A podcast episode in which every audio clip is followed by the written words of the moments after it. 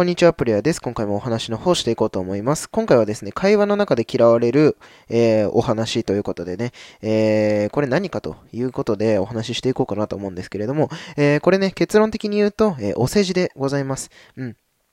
まあ、お世辞はね、まあ、いろんな人が日常的に使うことなので、もちろんね、え、お世辞が悪いというわけではないんですけれども、まあ、お世辞っていうのは言ってみれば嘘なわけじゃないですか。うん。まあ、その人のことを立てるとかね、うん。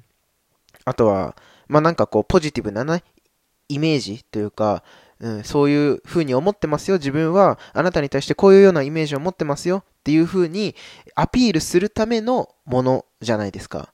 うん。でもこれ、言ってみれば嘘ですよね。自分にとっては、えー、嘘を相手に伝えてるっていうわけじゃないですか。うん。っていうことは、もちろん受け取り側の判断で全てが決まるんですけど、建前もね、お世辞も。うん。でも、受け取り側が、え、嘘でしょ？みたいな。本当はそんなことしてないのになんでそんなこと言うんだろう？とかって思われたら、もちろん嫌になるのは当たり前ですよね。うん。そういうことなんです。だから、お世辞っていうのは、えっ、ー、と、使い方とかね、えー、使う場面とか、うん、言葉とかをね、ちゃんと選ばないと、えっと、めちゃくちゃ嫌われます。お世辞を言うとね。うん。まあ、実際、あの、僕もね、あの、お世辞よく言われることあるんですけれども、あの、わかるんですよね、お世辞って。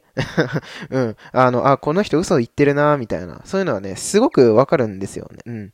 だから、あの、ゴリゴリの建前とかね うん。ゴリゴリのお世辞とか言われても、やっぱり気持ちよくないですし、うん。嘘を言ってるわけなので、うん。だからね、やっぱりその、本音と建前、本音と建前とか、うん。お世辞っていうのはね、やっぱりこう、使い慣れてないものだったりとか、うん。あの相手にそう思わせないような言い方ができないのであれば、まあ、使わない方がいいのかなというふうに思っています。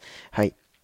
ということでね、えー、今回は、えー、本音と建前、まあ、お世辞のお話ですね。はい、会話の中で使うとめちゃくちゃ嫌われるお世辞のお話をしていきました。はい、ではまた次のラジオでお会いしましょう。